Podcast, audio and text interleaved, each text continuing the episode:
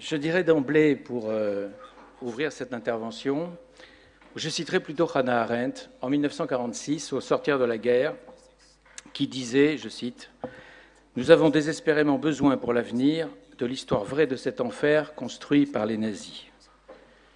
Alors, à quoi a-t-on affaire avec la Shoah? Et tout à l'heure, le professeur Yehuda Boer l'a dit déjà largement. On a affaire à un événement anxiogène, qui est difficile à penser, qui bouscule les schémas établis, qui bouscule la langue, le langage en général, qui abolit les grands récits libératoires qui nous ont conduits depuis, en gros, la Renaissance, disons le décalogue, la Renaissance et les Lumières jusqu'à nos jours. Quand je dis grands récits libératoires, je veux dire les grands récits euh, sur le progrès, sur la science. Et face à un événement d'une telle ampleur, d'une telle rupture, on est obligé d'abandonner un certain nombre de repères habituels, de forger des outils intellectuels nouveaux, parce qu'effectivement, ce qu'a dit tout à l'heure le professeur Yehuda Boer est la clé du, du, problème. On est dans un événement non pas unique ou singulier, la formule est absurde, on est dans un événement sans précédent dans l'histoire humaine. Alors effectivement, ça nous impose non seulement de forger des outils cognitifs nouveaux, ça nous impose aussi, en historien, d'appréhender l'histoire autrement et de tenir compte d'un certain nombre de facteurs souvent négligés, parce que nous sommes aussi les héritiers de l'école des annales, de l'école quantitative. Ce que ça veut dire facteur négligé, je veux dire, je veux parler de la peur, de l'irrationnel, du ressentiment, qui sont des moteurs incontestablement puissants de l'action humaine. Et face à un tel événement, comme d'ailleurs face à tout événement, le grand danger, c'est de plaquer le nouveau sur l'ancien. Seulement le problème, et c'est ce qui nous réunit ici aujourd'hui, c'est 70 ans après l'événement, pourquoi en parler encore? Eh bien, en parler encore parce qu'il ne s'agit pas d'un événement plus violent que d'autres dans l'histoire des hommes. Il ne s'agit pas de ça. Il ne s'agit pas de reproduire, ou en tous les cas d'aller dans les, pas de Michelet qui nous disait, qui nous parlait de la triste et violente histoire des hommes. Il ne s'agit pas d'un génocide de plus. Il y en a eu avant, il y en a après. Il s'agit d'une césure anthropologique. Encore faut-il la démontrer, faut-il la prouver. Ce n'est pas un article de dogme, de foi, ce n'est pas un article religieux. On n'a pas à y croire, comme on croit une vérité révélée il faut démontrer historiquement, scientifiquement, que le programme T4 de mise à mort des malades et la Shoah sont des crimes intimement liés qui inaugurent une ère nouvelle sur la Terre. Qu'est-ce que c'est que cette ère nouvelle sur la Terre? C'est l'ère de l'homme superflu au monde. Et quand Hannah Arendt dit, reprenant une expression de Kant, mais qu'elle détourne de son sens originel, que la Shoah, c'est l'expression du mal radical, qu'est-ce que ça veut dire le mal radical pour elle? Ça veut dire qu'on a tenu des êtres humains qu'on a privés d'appartenance au monde pour superflus en tant qu'êtres humains, en trop sur la Terre. Et c'est ce qui explique que 70 ans après, ce fait historique n'est pas un fait exclusivement juif. Ça n'est pas le seul fait des communautés juives, c'est devenu un événement culturel de première importance, la preuve aujourd'hui, ce qui nous réunit ici. Et c'est un événement qui rompt avec l'optimisme rationaliste des Lumières, parce que s'il y a bien quelque chose qui doit, que, doit nous enseigner le génocide des Juifs en Europe durant la Seconde Guerre mondiale, c'est que nous n'avons pas à marquer d'étonnement devant cette hyperviolence. L'étonnement devant cette hyperviolence, comme disait Walter Benjamin juste avant sa mort en 1940, c'est un étonnement qui n'a rien de philosophique, qui prouve simplement qu'on n'a pas compris ce qu'était le XXe siècle. Donc, il s'agit de comprendre, précisément. Comprendre, ce n'est pas commémorer. Comprendre, c'est pas commenter sans fin, c'est pas gloser, c'est pas faire dans le moralisme, dans le plus jamais ça. Comprendre, c'est pas seulement une journée mémorielle. Oui, la journée mémorielle, c'est indispensable. Parce qu'il n'y a pas de mémoire collective sans lieu, parce qu'il n'y a pas de mémoire collective sans rituel, parce que nous sommes dans des temps sécularisés, que nous avons besoin de sortes de religion civile. Et effectivement, c'est en train d'en devenir une. Mais il y a des effets positifs à cela. Seulement avant de les voir, encore faut-il comprendre que la commémoration sans interrogation politique et historique sur l'événement, ça finira par rendre cet événement inaudible demain. C'est-à-dire que ça finira par en faire une mémoire figée, ritualisée, une sorte de code de bonne conduite morale, le bien, le mal, Auschwitz étant le mal absolu, qui permet de ne pas voir les dangers présents, qui permet de ne pas voir que dans certaines parties du monde, on prépare d'autres éradications, d'autres peuples, mais aussi du peuple juif. Alors la grande question, c'est l'unicité du crime, ou la singularité du crime. Oui, bien sûr, mais tout événement historique est unique Il est singulier, c'est banal de dire cela. Ce qui est fondamental à démontrer, c'est que cet événement-là est une césure, et cet événement n'est pas seulement une césure parce qu'il nous a touché, nous, ici en Occident, parce qu'il a touché des peuples européens et parce qu'il a touché des Blancs.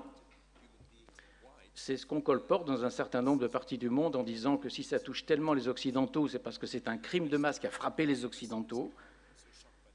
Et un certain nombre de tenants de l'histoire noire du colonialisme, qui est effectivement une histoire noire, nous disent que le colonialisme a lui aussi produit ces horreurs. C'est vrai. Sauf que le colonialisme n'a jamais engendré Belzec. Le colonialisme, quels que soient ses crimes, et ils sont immenses, y compris le génocide des Herero en 1904, n'a jamais engendré Treblinka ni une action Reinhardt. Pourquoi Belzec? Pourquoi Treblinka Et je ne cite pas Auschwitz. Pourquoi Sobibor? Pourquoi l'action Reinhardt Parce que c'est le cœur du génocide. Parce que ça, Belzec, c'est effectivement sans précédent dans l'histoire humaine. Et si, et si je dis que c'est le cœur du génocide, ça veut dire que c'est le cœur de la question. Je dirais pour conclure qu'avec la Shoah, nous sommes donc en face d'un crime idéologique à la lumière des sociétés de masse. Un crime idéologique sur fond de passion judéophobe de l'Europe. Mais il n'y a pas que la passion judéophobe de l'Europe. Autrement dit, l'antisémitisme est la condition fondamentale du crime, oui, mais pas exclusive. Il faut d'autres facteurs, et ce sont ces autres facteurs du biopouvoir qui mènent au T4, qui mènent à l'idée de purification de la planète, purification sociale, biologique, raciale. Je n'ai pas le temps de développer, mais si vous prenez bien la chronologie allemande de 38 à 41, vous constaterez qu'en trois ans seulement, l'Allemagne passe par ces trois cas de figure de purification sociale, biologique avec les malades, raciale avec les juifs.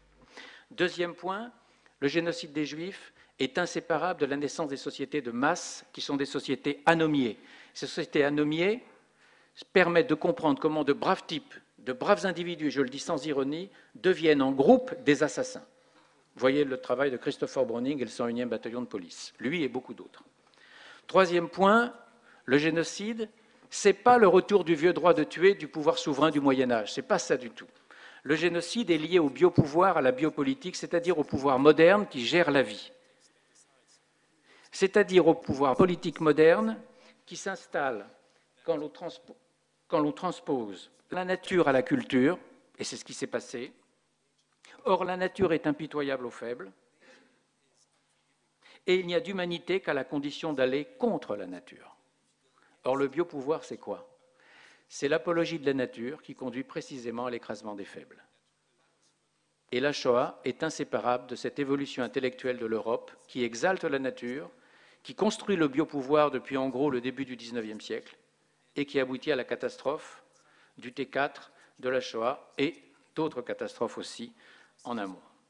Mais cette catastrophe, cette évolution intellectuelle, elle a été surimposée sur l'histoire culturelle de la passion antisémite de l'Europe. Donc il faut tenir ensemble les deux bouts, la passion antisémite de l'Europe, oui, et en même temps cette évolution vers le biopouvoir, de cette biologisation du social et du politique qui nous a menés à ce que l'on sait durant la Seconde Guerre mondiale. Donc,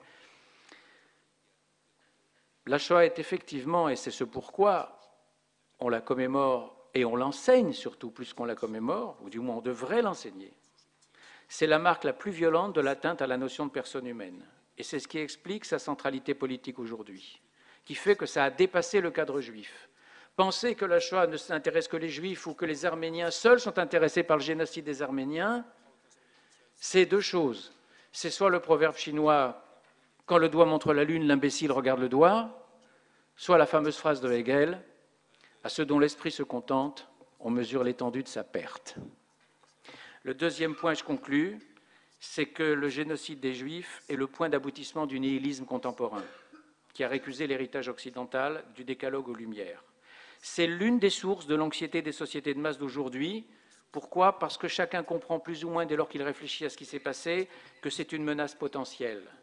C'est une invite à la réflexion politique, que la Shoah, ce n'est pas une parenthèse affreuse de l'histoire, comme disait Mme Bokova tout à l'heure. Non, ce n'est pas du passé, c'est un événement fondateur. D'où mes questions. Comment revenir à l'avant-guerre comme s'il n'y avait pas eu Belzec? On ne peut pas faire comme si ça n'avait pas eu lieu. Ça a eu lieu et forcément, ça fausse complètement, ça modifie profondément notre regard. Comment être fidèle aux Lumières sans interroger les anti-lumières de progrès qui ont mené aussi au désastre? Comment être adhéré à la science et à la technique sans réfléchir aux liens que le nazisme a entretenus avec les technosciences? Et c'est ce pourquoi je crois que plutôt que de parler d'un monde d'après le nazisme, d'après 1945, nous devrions parler aujourd'hui davantage de société post-nazie. Je vous remercie.